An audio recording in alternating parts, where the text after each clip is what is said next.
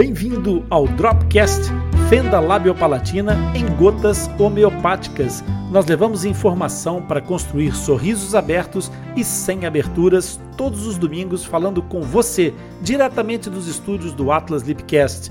Vem comigo, eu sou Rony Furfuro, médico dentista e coordenador da equipe multidisciplinar de tratamento de fenda labiopalatina do Atlas Lipcast.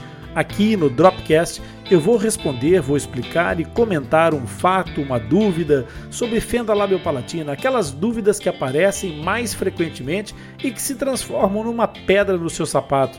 Então, se você quiser que o tio Ronda responda a sua dúvida, pode enviar um e-mail para o nosso back office atlaslipcast@atlaslipcast.com, que o Zaqueu estará aqui para te representar, você que é mãe, você que é pai de fissurado ou você mesmo que é fissurado, você tem aqui o Zaqueu para te representar e trazer as suas perguntas para que o tio Rony responda.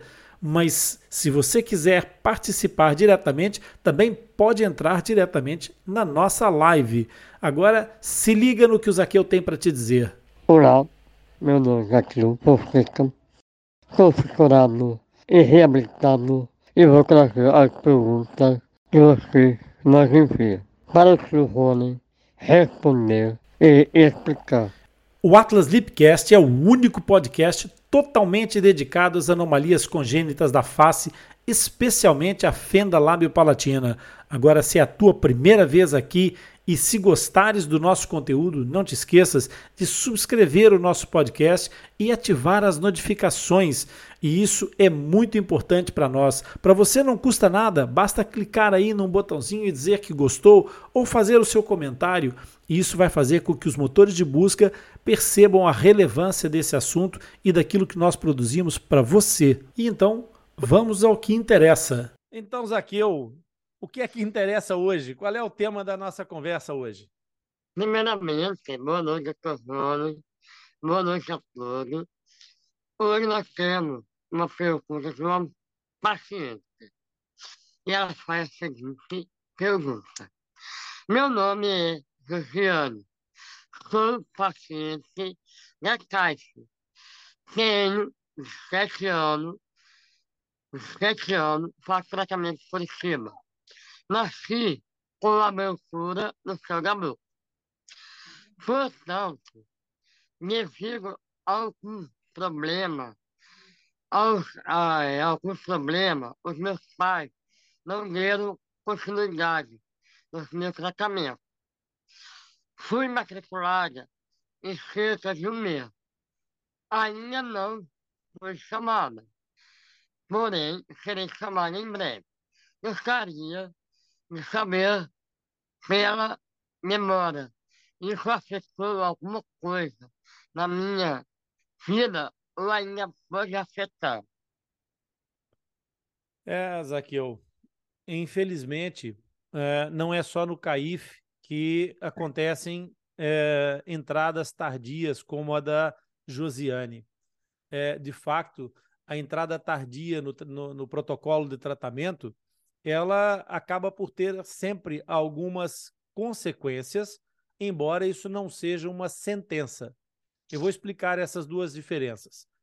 Consequências haverá sempre, porque uma pessoa que passou 27 anos com o céu da boca, com o palato aberto, não terá tido oportunidade de executar determinadas tarefas é, da, da, articulação de sons e de, de palavras completamente da forma adequada.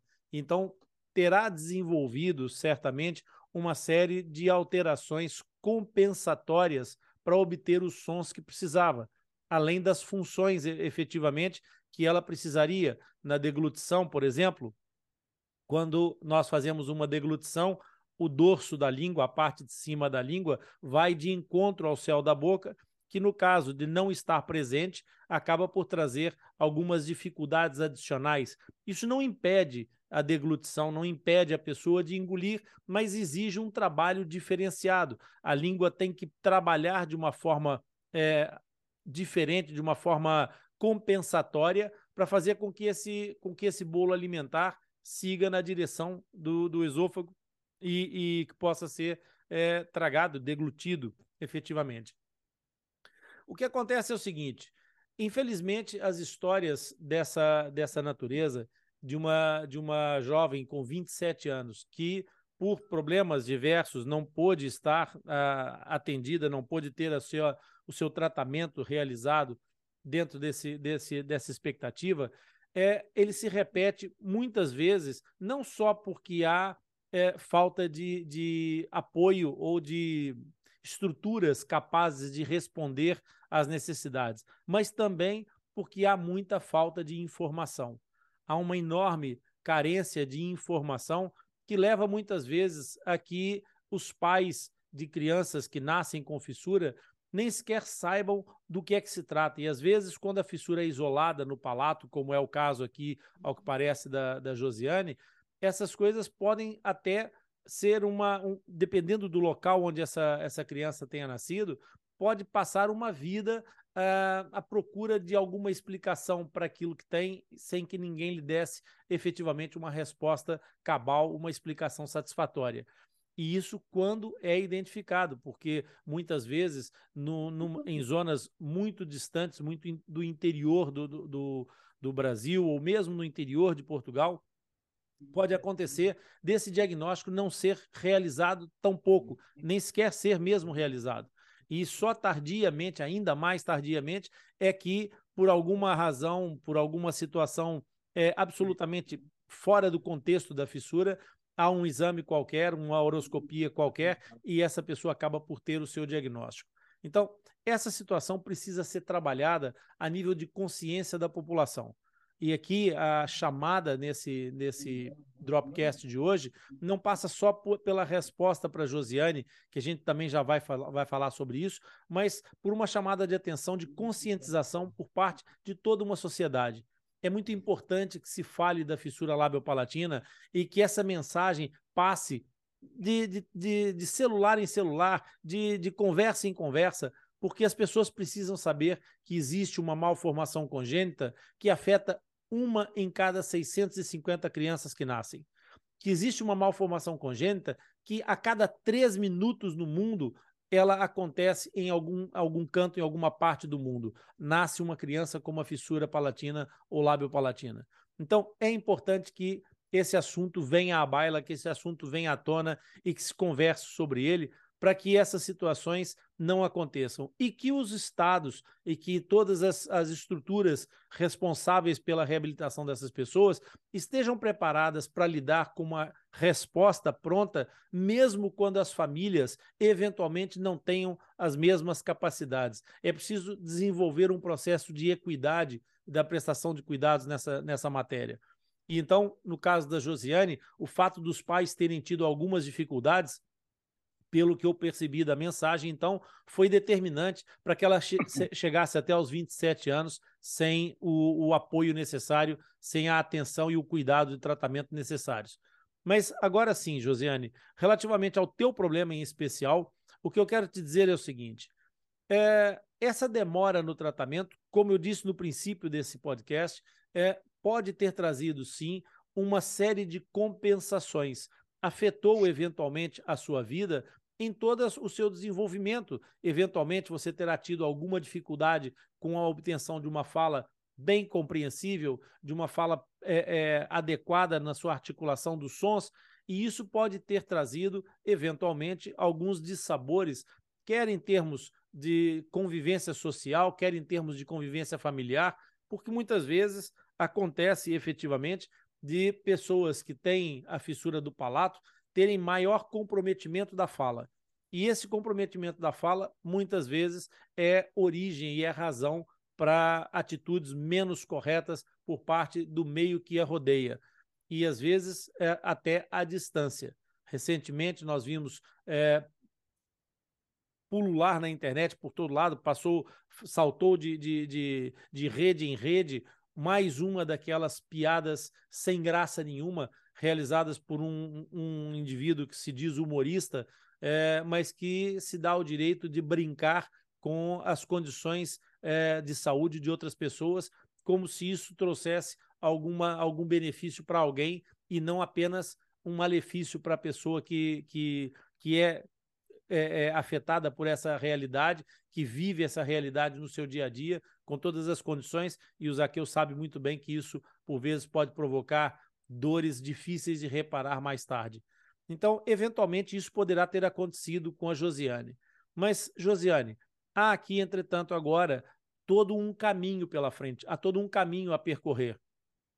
E a reabilitação, apesar dos 27 anos, ainda é possível. A, a, os teus 27 anos não serão todo o fator de, de impedimento para que essa condição seja reabilitada.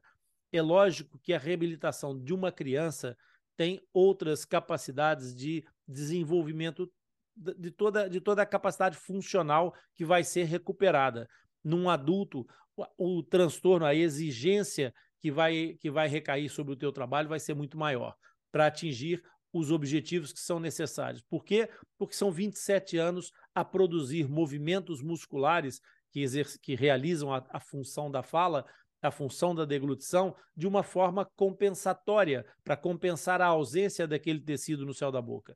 Mas é possível fazer, sim, a palatoplastia, é possível encerrar esta fenda e fazer com que tu passes a ter um céu da boca íntegro e encerrado, sem a presença da fenda. No entanto, Josiane, é, vai exigir muito mais trabalho a nível de, de terapia da, da parte fonoaudióloga, fonoaudiológica.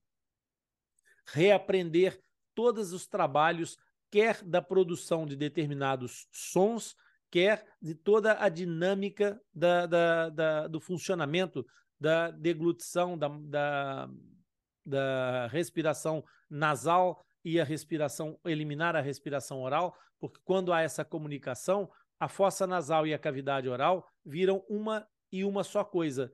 Portanto, então o ar que circula, que deveria circular apenas pela via, pela fossa nasal, acaba por estar a circular dentro da boca também.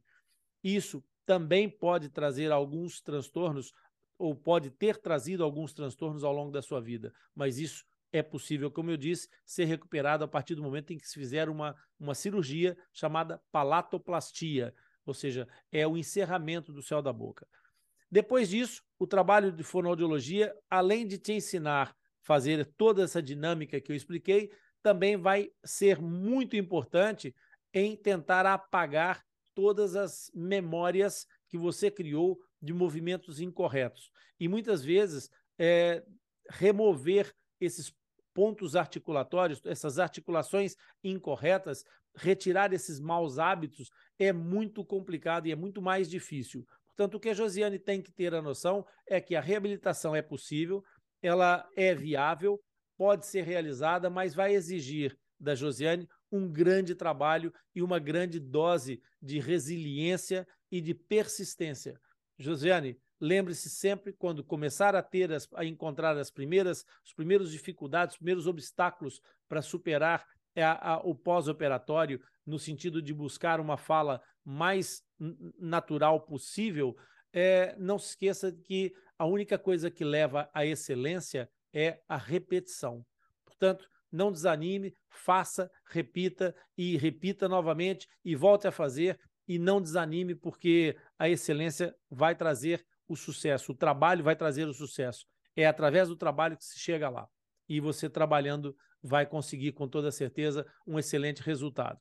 Eventualmente, por ter começado muito tarde o processo cirúrgico, pode acontecer dessa reabilitação não conseguir toda a dinâmica funcional necessária. Então, nesse caso, existem outros recursos que vão poder te ajudar também, como, por exemplo, uma prótese obturadora do palato, é um nome complexo, mas que tu podes anotar e um dia questionar os, os profissionais que vão te atender sobre a necessidade ou não, no seu caso, de lançar esse recurso. Muitas vezes, quando os, os recursos já, já, já chegaram no máximo de otimização do ponto de vista do treinamento, de toda a dinâmica fono, fonoaudiológica, pode ser necessário uma pequena ajuda para complementar aquilo que falta. E é exatamente isso que essas próteses fazem.